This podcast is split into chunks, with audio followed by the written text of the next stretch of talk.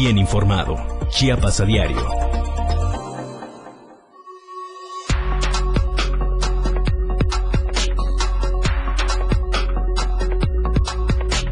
...97.7... La radio del diario.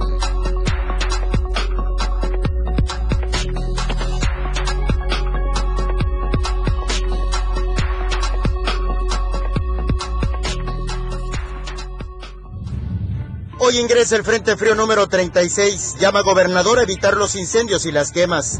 Transportistas de la costa Soconusco se manifestaron afuera del Palacio de Gobierno en la capital del estado. Buscan concesión. Rescatan a tres trabajadores que quedaron atrapados en derrumbe en el Boulevard Belisario Domínguez de Tuxtla Gutiérrez. En México, detuvieron al exgobernador de Nuevo León, Jaime Rodríguez el Bronco. Bienvenidos a Chiapas a Diario.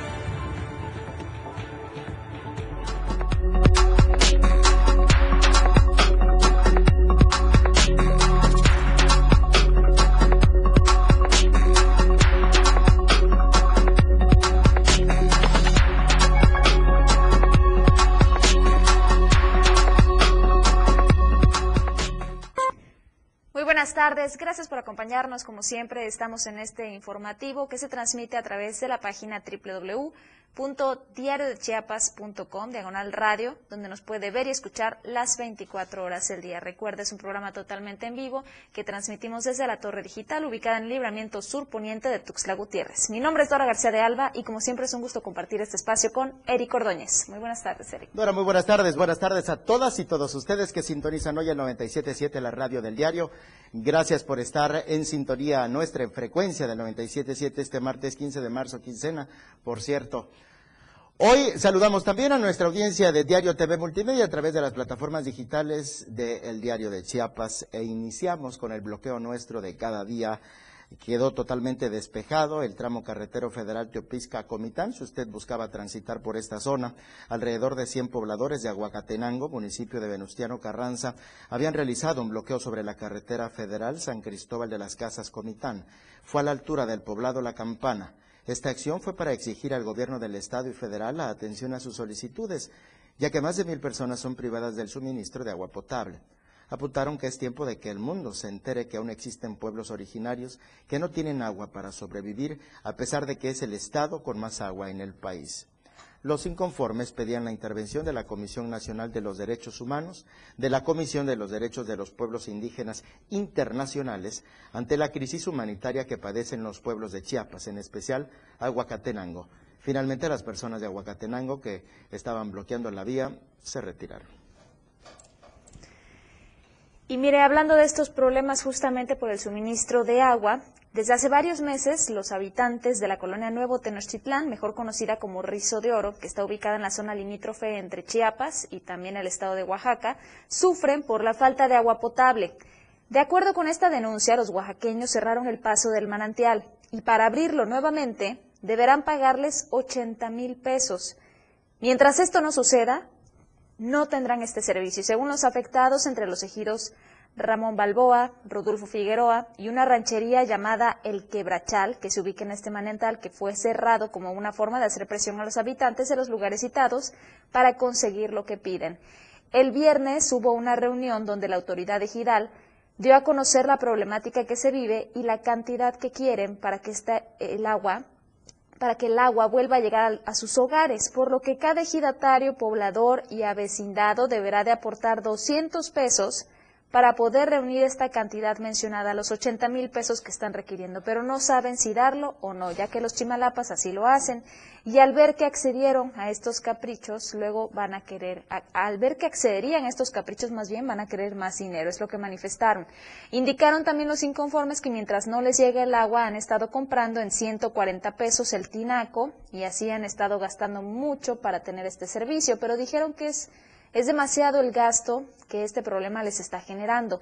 Por lo anterior, pidieron al delegado de gobierno de la sección 2 Vallesoque, Andrés Pérez Martínez, que haga algo al respecto, que vea la forma de buscar el diálogo con su homólogo de ese estado, ya que no pueden seguir viviendo con esta incertidumbre de tener que cumplir los caprichos, las exigencias de este grupo de oaxaqueños, quienes cerraron el paso de agua que baja de la montaña y que surte a varios ejidos que se ubican en la zona en conflicto.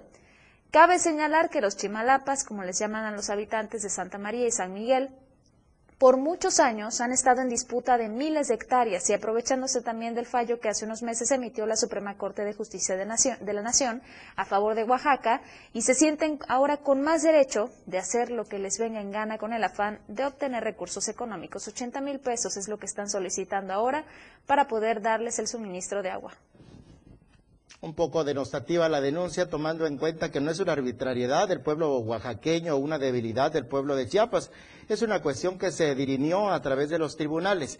Y aquí lo importante es la intervención de las autoridades ya competentes. Los congresos de los estados de Oaxaca y Chiapas tienen que eh, hacerlo conducente. En el caso de Chiapas van un paso adelante que en Oaxaca ya establecieron una comisión para la atención especial de esta situación. Oaxaca va muy atrás en cuanto a ello, pero también es un tema de gobernabilidad. No es, ahora sí como lo decía eh, o como lo ha dicho el presidente, no es un pleito entre hermanos, no es un pleito entre oaxaqueños y chiapanecos, es una cuestión dirimida en la Suprema Corte de Justicia de la Nación que evidentemente trae consigo consecuencias y esta división de opiniones entre los grupos que se ven involucrados. Durante un encuentro realizado en la comunidad de Tuluntic, desplazados del municipio de Chalchihuitán exigieron justicia y reconocimiento a sus derechos como mujeres sotziles, entro dentro del marco del Día Internacional de la Mujer. El Comité de Desplazados Forzados de Chalchihuitán fue el organizador del evento, donde asistieron mujeres desplazadas desde el 2017, quienes fueron corridas de sus tierras y de sus casas por un conflicto agrario entre pobladores de los municipios de San Pedro Chenaló y Chalchihuitán.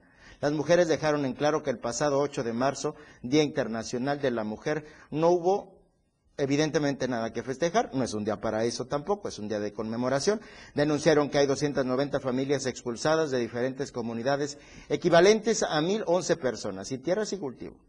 Agregaron que continúa el conflicto agrario de 365 hectáreas, ubicadas entre los límites de ambos municipios, y que los disparos de armas de fuego siguen las 24 horas del día. Los balazos, aseguran, van dirigidos hacia los límites en disputa.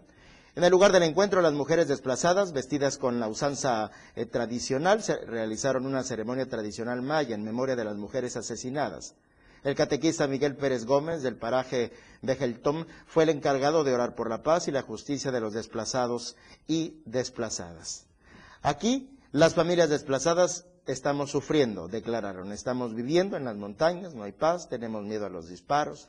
Los paramilitares de Chenaló siguen atacando día y noche. Estamos cansados, cansadas. Ninguna de los, ninguno de los tres niveles de gobierno ha volteado a ver a las y los desplazados. Han pasado presidentes y se han olvidado de nosotras, por lo que exigimos a los gobiernos resolver este grave problema de desplazos en Chalchihuitán, denunciaron las mujeres. En días pasados hemos compartido información relacionadas con las próximas elecciones extraordinarias locales este 2022, que por cierto también hemos tenido, hemos contado con la presencia de algunas de las autoridades del INE justamente para que ellos den los detalles respecto a las estrategias que están por seguirse. Y es que son seis municipios en los que se van a definir quiénes serían sus representantes. Sin embargo, ahora se señala que podrían estar en riesgo estas elecciones extraordinarias. Vamos a conocer la información con nuestro compañero Ainer González. Para las elecciones extraordinarias del próximo domingo 3 de abril, se prevé que en ciertas localidades del municipio de Honduras de la Sierra, de frontera con Malapa y de Venustiano Carranza, no se instalen casillas por considerarse zonas de alto riesgo. Osvaldo Chacón Rojas consejero presidente del Instituto de Elecciones y Participación Ciudadana, informó que el organismo electoral continúa avanzando con normalidad el proceso de capacitación de los ciudadanos que estarán participando como funcionarios de casilla, así como de la instalación de casillas electorales en los seis municipios donde se efectuarán elecciones extraordinarias. Sin embargo, el consejero presidente del IEPC manifestó que el organismo público local electoral continúa sin condiciones necesarias para avanzar con las actividades electorales en el municipio de Honduras de la Sierra. Aunado a lo anterior, Chacón Rojas refirió que en localidades de frontera con Malapa y de Venustiano Carranza se han detectado también zonas de riesgo en donde la autoridad electoral no ha podido efectuar trabajos para preparar la elección extraordinaria. Vamos a instalar 246 casillas y en más de 200 de ellas hemos avanzado con normalidad en el proceso de capacitación a los ciudadanos que van a realizar tareas de, funcionarios. Hay eh, casos donde ese trabajo no se ha podido llevar a cabo, ya lo informé, es el caso de Honduras de la Sierra, es el caso de algunas localidades de frontera con Malapa y el caso de Paraíso Grijal de Luciano Carranza, hasta el momento. ¿Eso es definitivo? No lo sabemos. Seguimos todavía en la mesa de seguridad. Por lo anterior, indicó que la decisión de instalar o no casillas y en este sentido de que haya sí o no elecciones corresponde a los consejeros distritales del INE, ya que son ellos la autoridad que ha estado requiriendo información con las instancias de gobierno correspondientes sobre lo que acontece en esos municipios. Ante esta situación, el consejero presidente resaltó que pese a tal situación es un número mínimo en relación al número de casillas que sí se estarán instalando. En cuanto a la participación ciudadana para el proceso electoral extraordinario, Chacón Rojas destacó que en Chiapas se mantiene la lista nominal de las elecciones de junio de 2021, donde el número de votantes dependerá del contexto de seguridad que hay en los municipios de Venustiano Carranza, Honduras de la Sierra, Siltepec, El Parral, Emiliano Zapata y Frontera Comalapa, así como de las candidaturas que estén presentando en su momento los institutos políticos. Para Diario de Chiapas, Ainer González.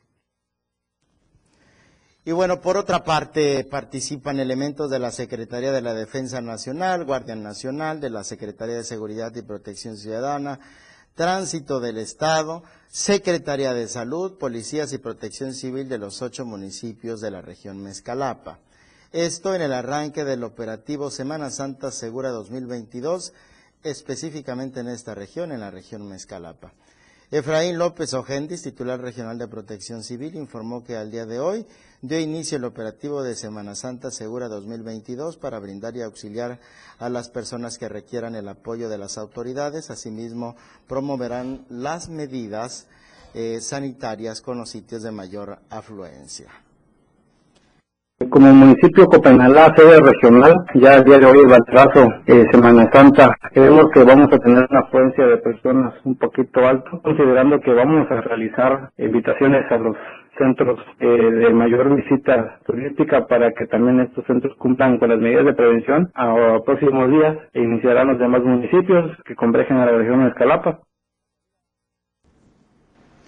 Mientras tanto, vamos a pasar a otra información, que por cierto se avecina también esta Semana Santa y se avecinan también eh, los, los elementos de tránsito con los que hay que tener muchísimo cuidado en estas temporadas. Y es que la cacería por parte de estos oficiales de tránsito municipal hacia los automovilistas cada vez ha quedado todavía más evidenciado, especialmente en esta zona de, de parquímetros que existe en Tuxtla Gutiérrez. Los habitantes de la capital chiapaneca dieron a conocer que algunos parquímetros, además de que están en mal estado, están descompuestos, como el que se ubica sobre la novena poniente, entre Avenida Central y Primera Poniente. Asimismo, denunciaron que los agentes, más bien esta, esta dirección está mal, sería novena poniente entre Avenida Central y Primera Norte. Asimismo, denunciaron que los agentes de tránsito municipal frecuentemente acechan a los conductores para infraccionarlos, pues en lugar de ayudar agilizar el tránsito vehicular en zonas que lo requieren. Un gran ejemplo, la Avenida Central, que son varios los vehículos, varios automovilistas, quizás algunos nos escuchen en estos momentos, que se estacionan sobre la Avenida Central cuando está prohibido. Pues bien, se concentran más bien los elementos de tránsito alrededor de las calles y avenidas en donde hay parquímetros para verificar si los tiempos han caducado y así comenzar con las infracciones. Están a la cacería. El que no sirve, les repito, está sobre la novena poniente. Ahí es donde se aprovechan los agentes de tránsito para ver qué carro es el que no ha pagado su tiempo correspondiente al parquímetro y si ven que tiene apenas un rato y regresa la persona, están ellos atentos. Se ha comprobado que hay incluso alcancías que no sirven. ¿Qué es lo que, lo que se hace al respecto? La alcancía de la novena poniente es la que no funciona y es lo que han señalado los usuarios inconformes, para que estén todos atentos. Oiga, vamos a proceder a la eh, primer pausa de esta emisión de Chiapas a Diario, no sin antes invitarle a que participe en la encuesta semanal del Diario de Chiapas en su visita a nuestro estado. El presidente de México, Andrés Manuel López Obrador, esta visita, la que dimos cobertura en el diario de Chiapas por dentro y por fuera por dentro porque compartimos eh, la mañanera del presidente desde donde describía un Chiapas un tanto eh, diferente a lo que también cubrimos en la parte del exterior del recinto militar en donde eh, estuvo presente Andrés Manuel López Obrador. A propósito de esto, el presidente dijo que no aumentará el costo de la gasolina en la frontera. ¿Cree que esto ocurrirá? Dos opciones de respuesta, sí o no. En Twitter, arroba Diario Chiapas. Esta está encuesta vigente hasta el próximo viernes. 15 minutos después de las 2 de la tarde hacemos una pausa. Al regresar hay mucho más de qué informarle. Continúe estando bien informado en Chiapas a diario. Las 2 con 15 minutos.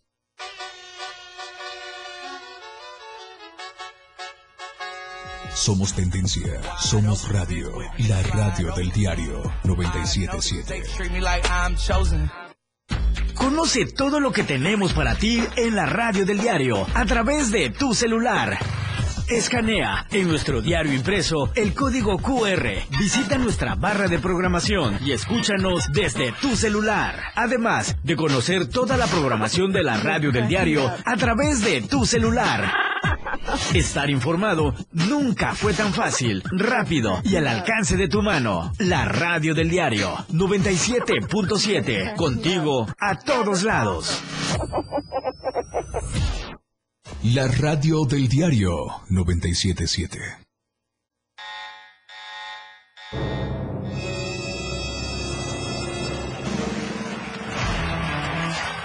Los 60 minutos más prendidos e irreverentes en radio con el patrón. Él te lleva de la mano con temas actuales, música, invitados, lo más trendy en redes sociales y lo mejor. Te llevan paso a paso con el mejor ambiente en radio. Después de todo, con el patrón. De lunes a viernes de 6 a 7 de la noche por la radio del diario 977. El patrón contigo, a todos lados. Después de todo, ¿acaso hay otro? En cada momento, en cada segundo, minuto y hora, las noticias siempre le acompañan. Y Chiapas al cierre le presenta las noticias más sobresalientes del día. Chiapas al cierre, de lunes a viernes de 7 a 8 de la noche, con Efren Meneses por la radio del diario 97.7. Contigo, a todos lados. Ahora el rock puede sentirlo en radio. La radio del diario te presenta el mejor rock que marcó toda una historia a través de los años. Miguel Sengar tiene para ti la mejor selección musical del rock y la radio del diario te lo presenta de lunes a viernes de 8 a 9 de la noche. Rock Show. Con Miguel Sengar en la radio del diario 97.7 contigo en el rock a todos lados. Las 2 con 18 minutos. 97.7, la radio del diario. 97.7 FM, XHGTC, la radio que quieres escuchar. Contigo a todos lados.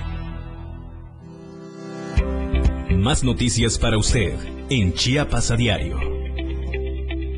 Gracias porque continúa con nosotros en Chiapas a diario, 18 minutos después de las 2 de la tarde. Le tengo una muy buena noticia al equipo del frío. Si usted es amante de las bajas temperaturas, el Frente Frío número 36 está cerca. El gobernador Rutilio Escandón informó que el día de hoy ingresó ya este Frente Frío, el número 36, por lo que hay que cuidarse, protegerse, pero sobre todo hace un llamado muy particular a evitar las quemas, a denunciar los incendios, a combatir los incendios si estos llegaran a presentarse. Si usted es dueño de un predio con altas probabilidades de incendiarse en esta temporada, haga lo que le corresponde. Y si usted transita por la carretera y tiene la posibilidad de reportar algún incendio forestal, también, también hágalo. Escuchamos la recomendación del gobernador de Chiapas. El día de hoy, martes 15 de marzo, inicia el Frente Frío número 36, por lo que hay que cuidarnos, protegernos, pero sobre todo, el llamado es que evitemos los incendios, las quemas, porque este frente frío trae mucho aire, fuertes vientos, y eso provoca que el fuego se expanda rápidamente y provoque graves daños, mucho riesgo a la vida humana. Cambiando de temas, hablando ahora mismo de este grupo de transportistas de la costa Soconusco, quienes están solicitando una concesión, se manifestaron afuera de Palacio de Gobierno en la capital del estado. Buscaban ser atendidos y sobre todo que les den solución a estas peticiones. Y es que este grupo de aproximadamente 100 transportistas en diversas modalidades señalaron que desde hace varios años han estado trabajando en el volante, sin embargo, nunca han podido obtener ningún tipo de beneficio por ser asalariados. Aunado a esto, expresaron que ellos son los verdaderos trabajadores del volante y ahora con el gobierno federal y estatal que han prometido beneficios y acciones a favor de los más pobres, piden, realizaron esta acción. Ángel Ramírez, transportista del municipio de Tapachula, y explicó que desde 1990 han luchado por un beneficio como lo es la concesión, ya que ellos son verdaderos transportistas que buscan dejarles un patrimonio a sus familias. Afirmaron también que esta acción es completamente pacífica y respetuosa, por lo que estarían también pidiendo hablar con el actual secretario de Movilidad y Transporte, Aquiles Espinosa, para que puedan darle solución a estas peticiones. Confiaron en que harán acciones para atenderlos y con esto se pueda alcanzar. Hoy en otro orden de ideas hay un convenio asignado este martes entre el Colegio de Abogados y Abogadas Electorales del Estado de Chiapas y el Instituto de Transparencia, Acceso a la Información Pública y Protección de Datos Personales también del Estado. Esto para fortalecer el perfil educativo que buscan en la materia electoral, destacando, lo destacó el presidente del Consejo, Moisés Abraham Espinosa Mota. Marco Alvarado nos tiene detalles. El convenio signado este martes entre el Colegio de Abogados y Abogadas Electorales del Estado de Chiapas y el Instituto de Transparencia, Acceso a la Información Pública y Protección de Datos Personales en el Estado fortalece el perfil educativo que buscan en la materia electoral. Así lo destacó el presidente del Consejo Directivo de este colegio, Moisés Abrán Espinosa Mota. los objetivos que tenemos como colegio es fomentar la participación en estudios eh, en la materia electoral el participar de manera activa con instituciones y sobre todo con el Instituto de Transparencia y Acceso a la Información Pública del Estado de Chiapas garantiza que como colegio eh, estemos de manera activa en temas involucrados en la materia. Eh, vamos, esta firma de convenio tiene como objetivo comentar el programa Infórmate y Vótale, que es un programa que ha implementado el instituto para eh, informar a la ciudadanía en general eh, sobre eh, el proceso electoral en el estado de Chiapas. Ahorita viene el proceso electoral extraordinario y nosotros como colegio nos sumamos a ese esfuerzo que va a tener el instituto aportando estudios, aportando eh, conocimiento que tenemos en la materia. Digo también que en el país hay pocos colegios de abogados en materia electoral y que el que hay en Chiapas quiere fortalecer el conocimiento y la educación en torno a los procesos electorales. Para Diario de Chiapas, Marco Antonio Alvarado. Muchas gracias, Marco. Y bueno, pasamos también a otra información, ahora de los pobladores de diversas zonas rurales allá en Berriozábal, quienes se van a integrar, se van a capacitar en estos comités comunitarios de protección civil. En este sentido, en aquel municipio se han organizado para poder integrar sus propios comités comunitarios, con la intención de tener esta capacidad de ayudar a las personas que lo necesitan, combatir emergencias y prevenir los desastres. De acuerdo con esta Brigada de Protección Civil Municipal, esta iniciativa de crear comités arrancó desde el mes de enero, pudiendo lograr hasta el momento la creación de 19 grupos que ya trabajaban en las diversas comunidades de esta localidad.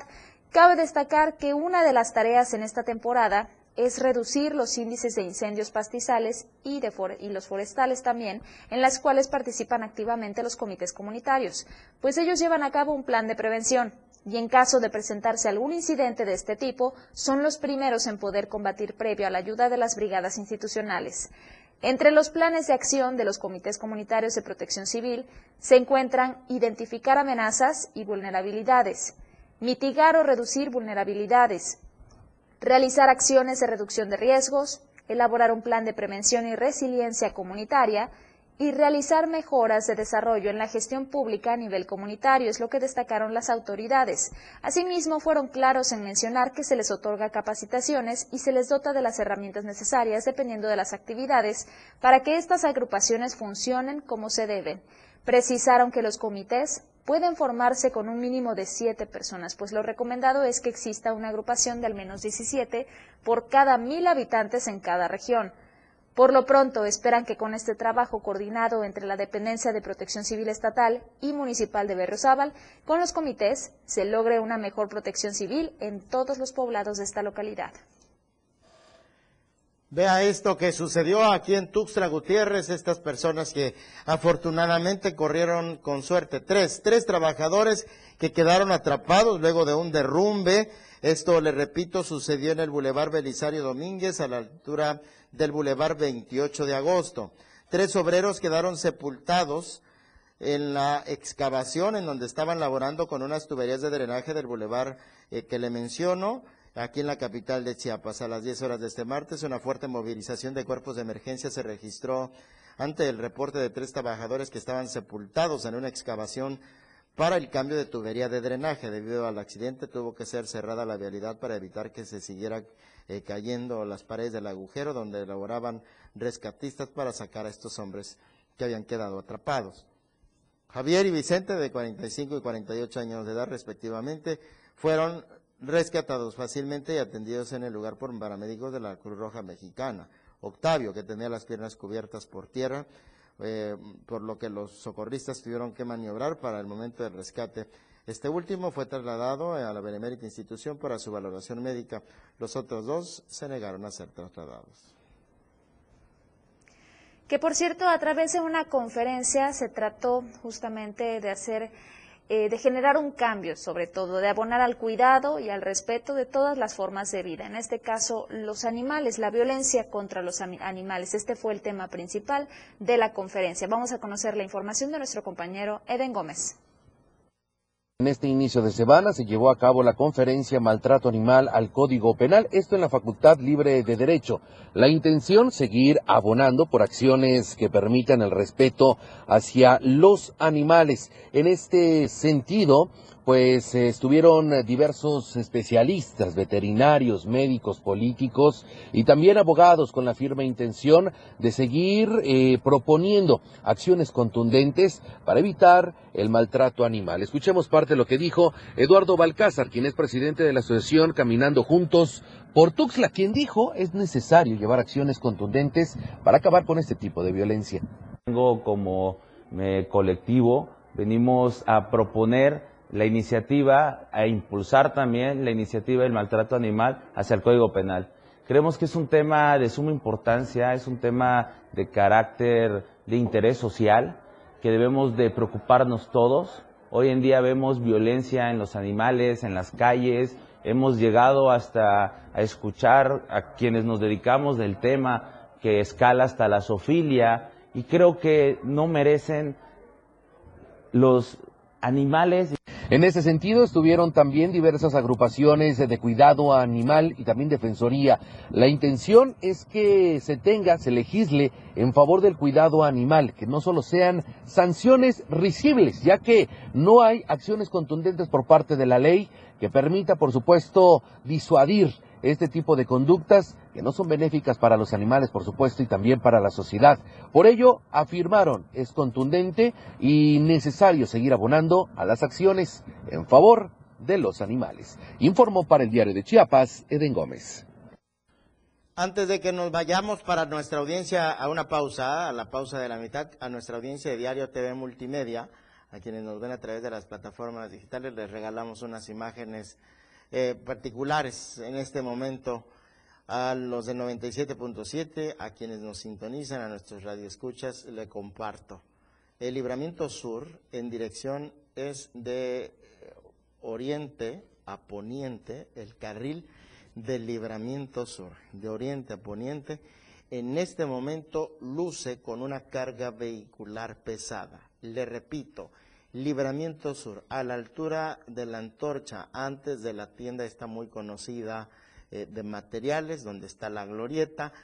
por todo ese rumbo, ese carril, en este momento luce con tránsito vehicular pesado. La incorporación de la prolongación de la Quinta Norte hasta esta vialidad, Libramiento Sur, también está saturada justamente en este momento. A nuestra audiencia del 97.7, la radio del diario, eh, le describo así esta situación, tránsito pesado en el libramiento sur, en el carril que conduce de oriente a poniente y la incorporación que viene de la prolongación de la Quinta Norte o del periférico hacia el libramiento sur.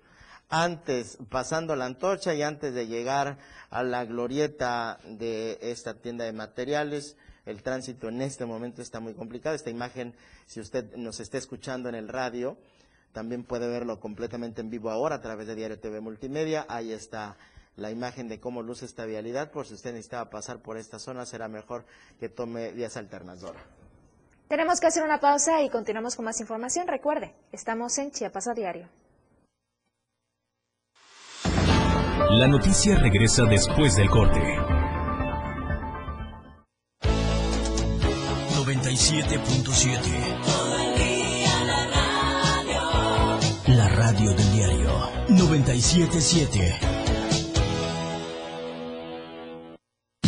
97.7. La radio del diario. Más música en tu radio. Lanzando nuestra señal desde la torre digital del diario de Chiapas. Libramiento Surponiente 1999. 97.7. Desde Tuxtla Gutiérrez, Chiapas, México. XHGTC, la radio del diario.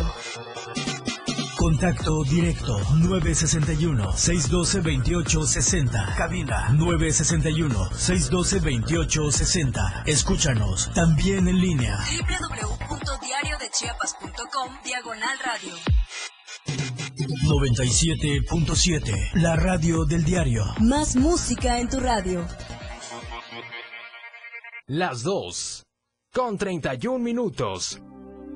Chiapas es poseedora de una belleza natural sin rival en todo México. Una gran selva, un impresionante cañón, manglares y playas únicas, además de paradisiacas caídas de agua, visten a nuestro estado con el encanto único de la naturaleza. Chiapas es el estado más al sur de México, la última frontera de nuestro país. Aquí, en este rincón, que también fue el último territorio en añadirse a la República, se encuentra un paraíso de bellezas naturales listo para ser explorado. Ven y disfruta lo que Chiapas tiene para ti. 97.7, la radio del diario. Contigo a todos lados. Aquí escuchas un concepto que transforma tus ideas. La radio del diario 977. Para comenzar tu fin de semana con estilo, suelta el beat. Toda la música que se genera en los mejores clubs del mundo, todos los viernes y sábados de 9 a 11 de la noche. Ahora escúchalos en las tornamesas de la radio del diario. Line Up del 977. Claudio Gómez, DJ Baker. Tiene para ti los mejores sets mezclados en vivo. Lo mejor de la música electrónica con DJ Baker. En la radio del diario 97.7. Contigo a todos lados. 97.7 FM, XHGTC, la radio que quieres escuchar. Contigo a todos lados. 977, la radio del diario. Las 2 con 33 minutos. Todas las noticias por la radio del diario. Ya estamos de vuelta, gracias por acompañarnos. Ahora bien, pasamos a otros temas y nos movemos hasta Socoltenango para conocer justamente la situación en la que se encuentra la policía municipal. Y es que afortunadamente apareció con vida este policía municipal después de que había sido privado de su libertad. Estos elementos, este elemento de la policía de Socoltenango fue privado de su libertad por sujetos desconocidos, pero ya apareció con vida. Y las autoridades de este municipio confirmaron que el elemento José Abenamar Hernández Penagos el día de hoy estuvo retenido. Detallaron que fue, más bien fue el día de ayer. Esta nota es del día de ayer y alrededor a las 2 de las 2 de la tarde con 30 minutos, José Abenamar Hernández Penagos fue trasladado al centro de salud para recibir su valoración médica. La Fiscalía del Distrito abrió una carpeta de investigación también por este hecho. Y bueno, en otro orden de ideas, una persona de 31 años de edad fue asesinada en el interior de un rancho denominado San Francisco en la localidad de Suchiate. De acuerdo al reporte, elementos de las diferentes corporaciones policíacas se trasladaron al rancho San Fernando, donde se localizaron, se localizó una persona sin vida del sexo masculino, vestía pants de color negro, con vivos blancos, playera de color negro y botas de hule, de tez morena, complexión robusta. En el lugar se localizó a Carlos Alberto N., el encargado del rancho, que dio a conocer que el hoyo exciso respondía al nombre de Jorge, Jorge Cornelio, de 31 años de edad, era guatemalteco y trabajador del rancho. Se presume que en el interior se registró una riña entre trabajadores al calor de las copas, por lo que fue asesinado con un cuchillo. Los agentes policíacos acordonaron el área y solicitaron la intervención de personal de servicios periciales de atención a migrantes, quienes se encargaron de realizar las investigaciones y el levantamiento del el hoyo que fue trasladado al servicio médico forense. Ahora bien, en San Cristóbal de las Casas hubo un asalto el cual fue perpetrado por dos sujetos armados a bordo de una motocicleta, para variar, y fue el conductor de este Torton que transportaba láminas, de donde se llevaron el vehículo, lo vaciaron, lo dejaron además abandonado en la entrada de la comunidad La Florecilla. El atraco ocurrió frente a las instalaciones del Colegio de la Frontera Sur, Ecosur. De acuerdo con este informe policial, fue alrededor de las 11 horas con 38 minutos del lunes que en este sitio de referencia se tuvo a la vista un vehículo de la marca Kenworth tipo Thornton, de color naranja con amarillo, con placas del Servicio Público Federal, además de dos sujetos de sexo masculino originarios de Tuxtla Gutiérrez, uno de ellos de nombre Uriel N, de 26 años de edad, quien manifestó que era el chofer de la unidad, y el segundo, de nombre David N. de 31, propietario de esta unidad. Ante esta situación y una vez que David N. acreditó la propiedad de este vehículo, se realizó la entrega del mismo, en tanto que los elementos municipales elaboraron el registro de denuncia correspondiente ante el Ministerio Público de la Fiscalía de Distrito Altos a fin de que esta autoridad determine lo conducente. En otra de la Fiscalía, a través de la Fiscalía de Inmigrantes, obtuvo hace apenas unas horas, horas, una sentencia condenatoria por el delito de lesiones calificadas en contra de un hombre cometido en agravio de una persona de origen salvadoreño. Esto fue en el municipio de Tapachula el año pasado. En una audiencia, la Fiscalía de Inmigrantes aportó y desahogó pruebas que resultaron suficientes para que el juez de control dictara sentencia condenatoria por tres años de prisión en contra de José Rolando N. alias La Muerte, de origen mexicano. El hoy sentenciado cometió este delito el 1 de mayo del 2021 en agravio de migrante de origen salvadoreño de apenas 25 años de edad. Por lo anterior, esta persona compurgará la pena dictada en su contra en el Centro Estatal de Reinserción Social número 3 con sede en Tapachula. Hablando de sentencias, hablando de detenciones también, en las últimas horas la que ha trascendido es justamente la del exgobernador. Jaime Rodríguez, el Bronco, es uno de los temas también que tendremos a tratar con nuestro compañero Luis Carlos Silva, además de la destitución de la alcaldesa de Cuauhtémoc. Vamos a conocer la información. Luis Carlos Silva, como siempre, es un gusto saludarte. Te escuchamos. El gusto es para mí, Dorita, amigos del auditorio. Gracias y excelente tarde. Efectivamente, Jaime Rodríguez Calderón, quien gobernara el estado de Nuevo León, pues el sexenio pasado, es ahora noticia. A él se le está vinculando con pues un delito que puede ser eh, tráfico de influencias y también uso de recursos públicos para un tema que tiene que ver con asuntos electorales. Agentes de la Fiscalía Leonense lo detuvieron esta mañana en, el estado de Nuevo León y donde podía aparecer en las próximas horas tras una investigación que ya realizan las autoridades ministeriales. Comentarte que en ese sentido, el ahorita auditorio, se ha mencionado que este funcionario del gobierno del gobierno de Nuevo León, el más importante del sexenio pasado, habría sido pues, señalado en diversas ocasiones por la comisión de, de excesos y es por eso que ahora se le vincula sobre este particular. Sin embargo, en el transcurso de las próximas horas podría ser presentado una vez que exista ya el desglose de la averiguación previa y una carpeta de investigación. Cabe destacar que fue el primer gobernador independiente del estado de Nuevo León que gracias a esta actividad que él desarrolló se le consideraba uno de los principales pues opositores a los gobiernos de los regímenes del PRI y del PAN, no solamente en Nuevo León. Se advierte que en el transcurso de las últimas semanas ya había sido ubicado, pero fue hasta esta mañana que agentes ministeriales ah, complementan esta orden de aprehensión.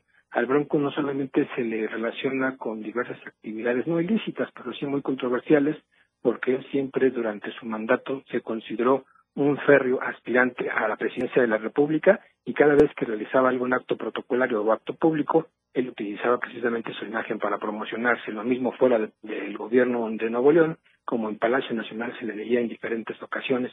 Y en más información te comento que, bueno, pues la primera alcaldesa de la Ciudad de México, de una de las eh, demarcaciones o, delegaciones más importantes, Sandra Cuevas Nieves, fue eh, pues separada de su cargo el día de ayer debido a una, resolución de una jueza federal. Ella la encuentra responsable de la comisión probable de los delitos de robo, así como de intimidación y discriminación ella podría pues ser separada de su cargo definitivamente el próximo jueves cuando se vence el plazo constitucional que marca la ley y te comento que desde octubre del año pasado que tomó las riendas de la alcaldía Cuauhtémoc, la más importante o una de las más importantes de la Ciudad de México, ha estado envuelta en escándalos. Se le relaciona no solamente por su manera extravagante de ser, sino también de gobernar. El último de sus, de sus puntadas, si me permite ese término, fue lanzar pelotas desde el balcón de sus oficinas con dinero a sus simpatizantes en un acto público. Sobre este particular, a ella se le vincula por maltrato a dos policías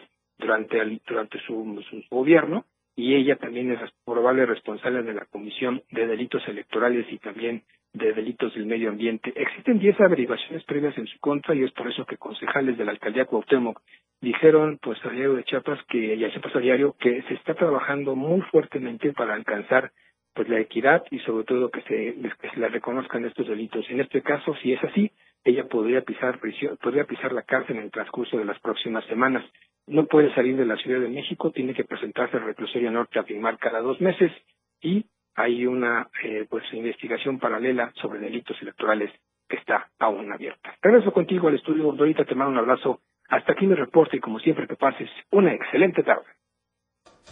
Muchísimas gracias, Luis Carlos. Y sí, efectivamente, fueron cuatro servidores públicos, entre ellos la alcaldesa, servidores y servidoras públicas, por cierto.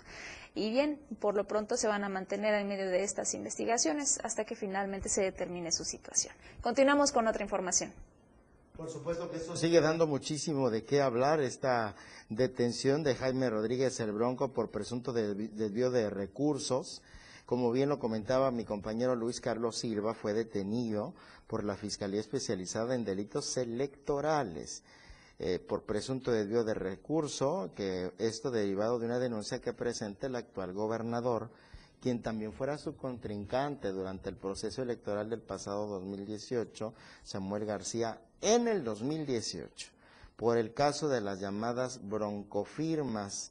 De acuerdo con múltiples reportes de los medios, el Bronco fue trasladado al penal de Apodaca, donde se definirá su situación jurídica y si esta noche la pasa en prisión. El Bronco, eh, pues a partir de redes sociales ya se han dado a conocer muchas versiones, videos incluso de el momento de su detención. Pero hay un mensaje, eh, del, eh, particularmente del gobernador de Nuevo León, Samuel García, quien eh, el pasado domingo, en este contexto de la atención de Jaime Rodríguez el Bronco, eh, retomaba, ¿no? confirmaba el día de hoy, ya lo confirmó, desde el pasado fin de semana ya se daba a conocer esta posible situación. Es también, sí, si hay una denuncia de carácter político electoral, si hay un tema de desvío de recursos, que es lo que se persigue, pero si por algo se ha caracterizado Samuel García junto con su esposa, es por esta manera eh, eh, de hacer política tan mediática. Evidentemente representa para el Estado de Nuevo León, a quien sí le importa la generación de recursos, que haya firmeza por parte del gobernante en turno eh, para con quienes pues se lleven la lana, ¿no? O desvíen el tema del recurso. Nuevo León, por supuesto que tiene, o el norte, los estados del norte, por supuesto que tienen una visión eh, muy distinta a los estados del sur-sureste, porque allá la, la realidad es que las cosas se mueven al ritmo del dinero, de las divisas, de la generación de economía. Entonces, este es posiblemente también eh, este punto de empatía, de simpatía, este punto que consolide la actual administración de Samuel García eh, Sepúlveda, quien fuera contrincante, bueno, quien primero fuera senador por Movimiento Ciudadano, desde ahí ya era la contra del presidente Andrés Manuel López Obrador, luego fuera contrincante del de, eh, Bronco, de Jaime Rodríguez el Bronco, y hoy vitorea su detención. Cuando faltan 15 minutos para que nos den las 3 de la tarde, vamos a hacer una pausa. Al regresar todavía hay más de qué informarle. Porque usted tiene el derecho de estar bien informado. Chiapas a diario. 70s, 80s, 90s y más. La radio del diario.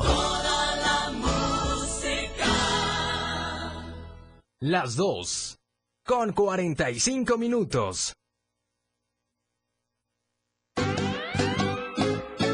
El espacio para niños de 0 a 100 años ya está aquí. Un espacio donde la magia de la imaginación crea grandes historias. Relatos, cuentos, música y mucha diversión. Y disfruta de un mundo único que la radio del diario tiene para ti.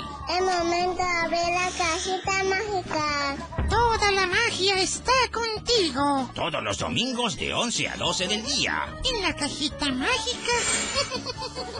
La radio del diario 97.7 contigo a todos lados.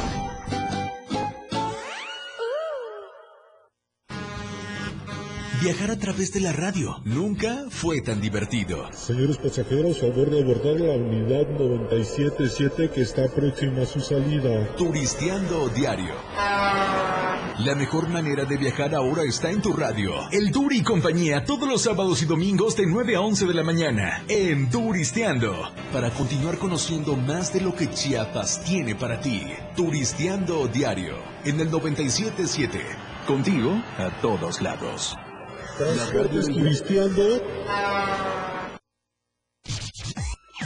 Todo el mundo habla, porque hablar es fácil. El espacio en radio donde escucharás todos los temas actuales y de mayor tendencia en redes sociales. La neta. Luis Tobilla te habla con La neta y la neta. Todos los sábados de 3 a 4 de la tarde por la radio del diario. 97.7. Contigo a todos lados. La neta. ¿Algún saludo? A ver, ¿para quién es el saludo? Échamelo. Una canción. ¿Qué canción quieres, mamacita? Una información. Son las 8 con 35 minutos y vamos a darles el estado, el pronóstico del tiempo. Un mensaje. ¿Desde qué parte nos escuchas? Lo que tú quieras.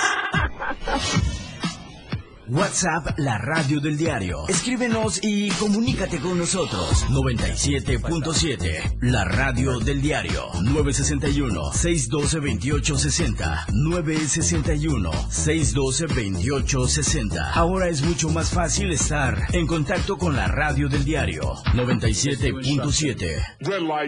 97.7, la radio del diario. Usted está en Chiapas a diario. Ya estamos de vuelta, gracias por acompañarnos. Saludamos con mucho gusto a los que nos escuchan a través de la 97.7, la radio del diario. Seguimos con los temas de este día y hablando también de temas nacionales. Por cierto, avalan citar a Delfina Gómez por la desaparición de las escuelas de tiempo completo.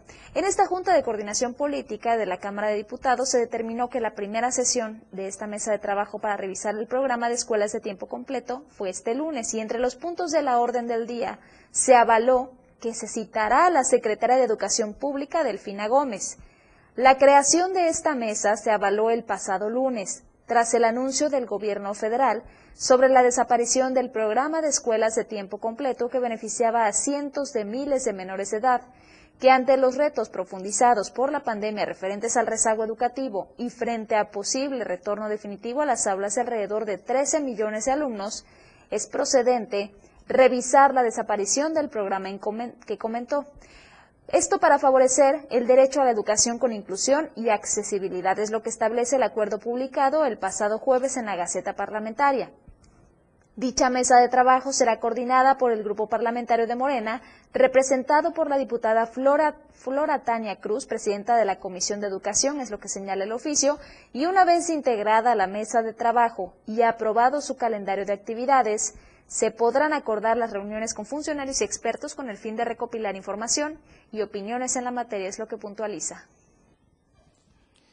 Bueno, esto de las escuelas de tiempo completo, por supuesto que es un tema de mucho interés sobre todo para las infancias. El Centro Estatal para Reinserción Social de Sentenciados, número 14, la MATE, se ubica en este municipio, específicamente en el kilómetro 62 de la Vía Libre Federal México 190, muy cerca de la colonia Lázaro Cárdenas, me refiero a Cintalapa.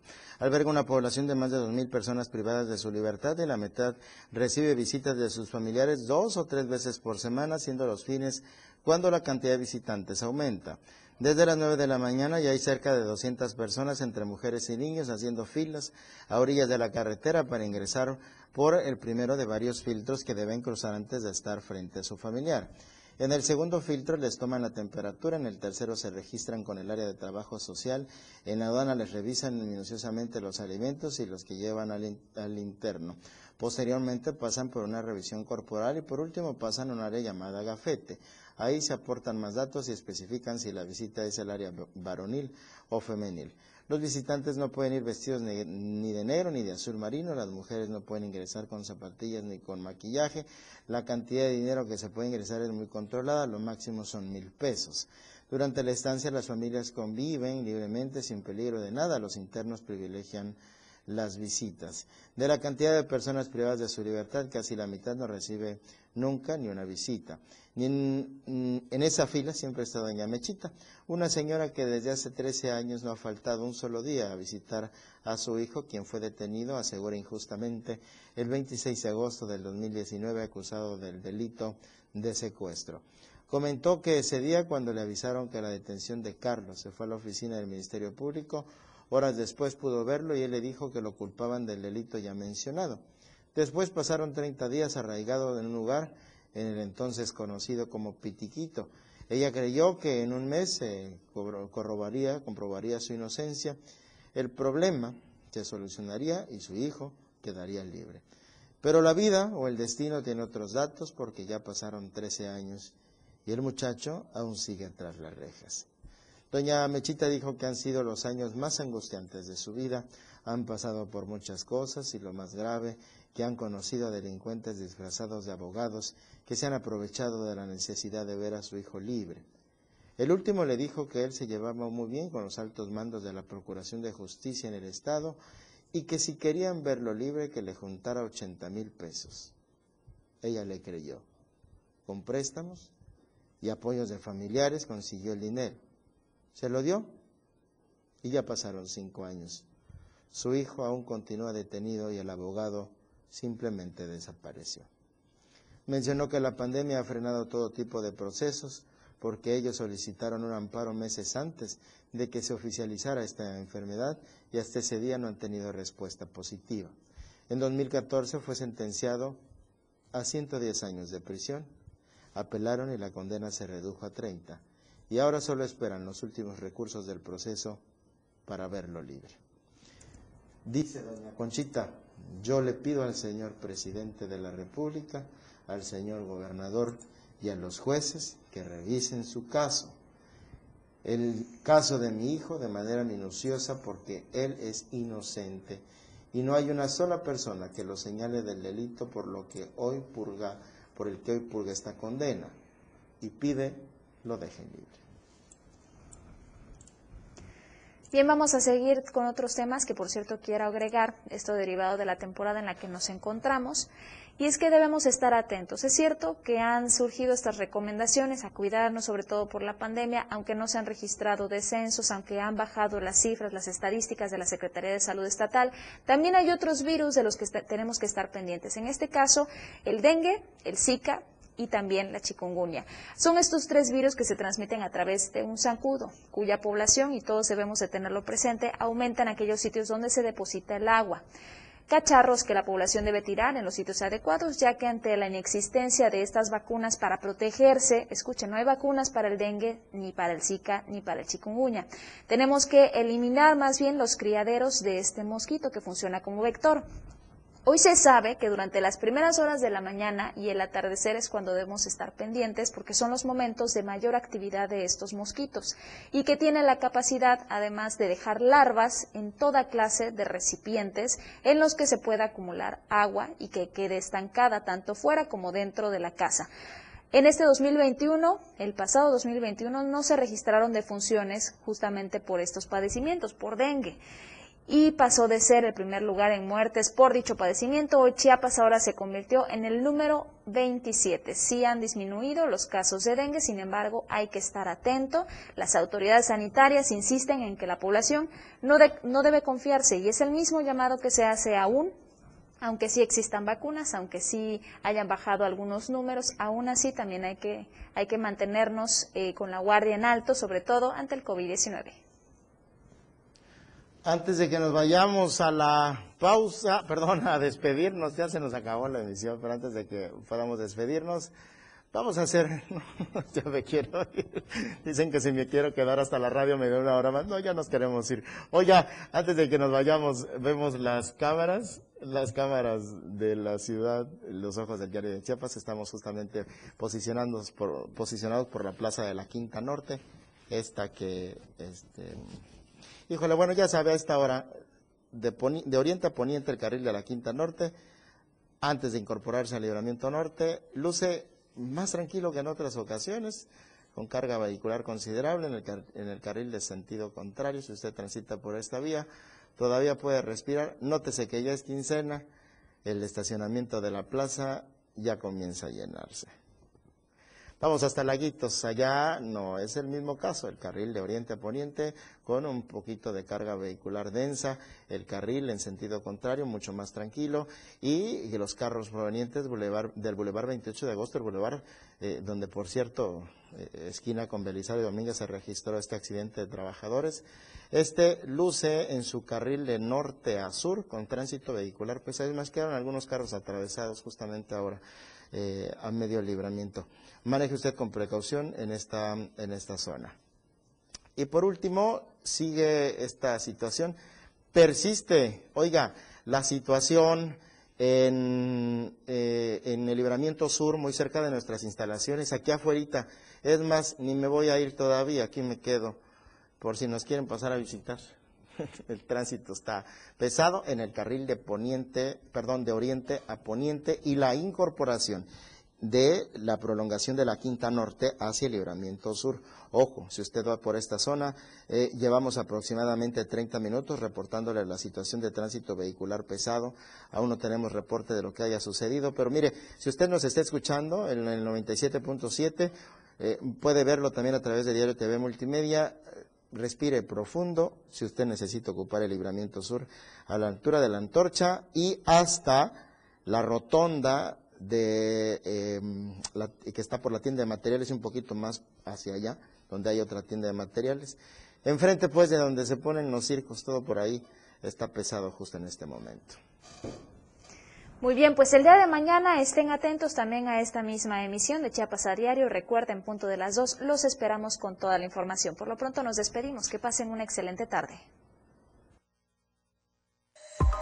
La mejor manera de estar informado está en Chiapas a diario. El más completo equipo de reporteros, corresponsales desplegados en todo Chiapas para mantenerte al tanto de lo que sucede en nuestro estado, México y el mundo. Lo que usted escuchó como noticia.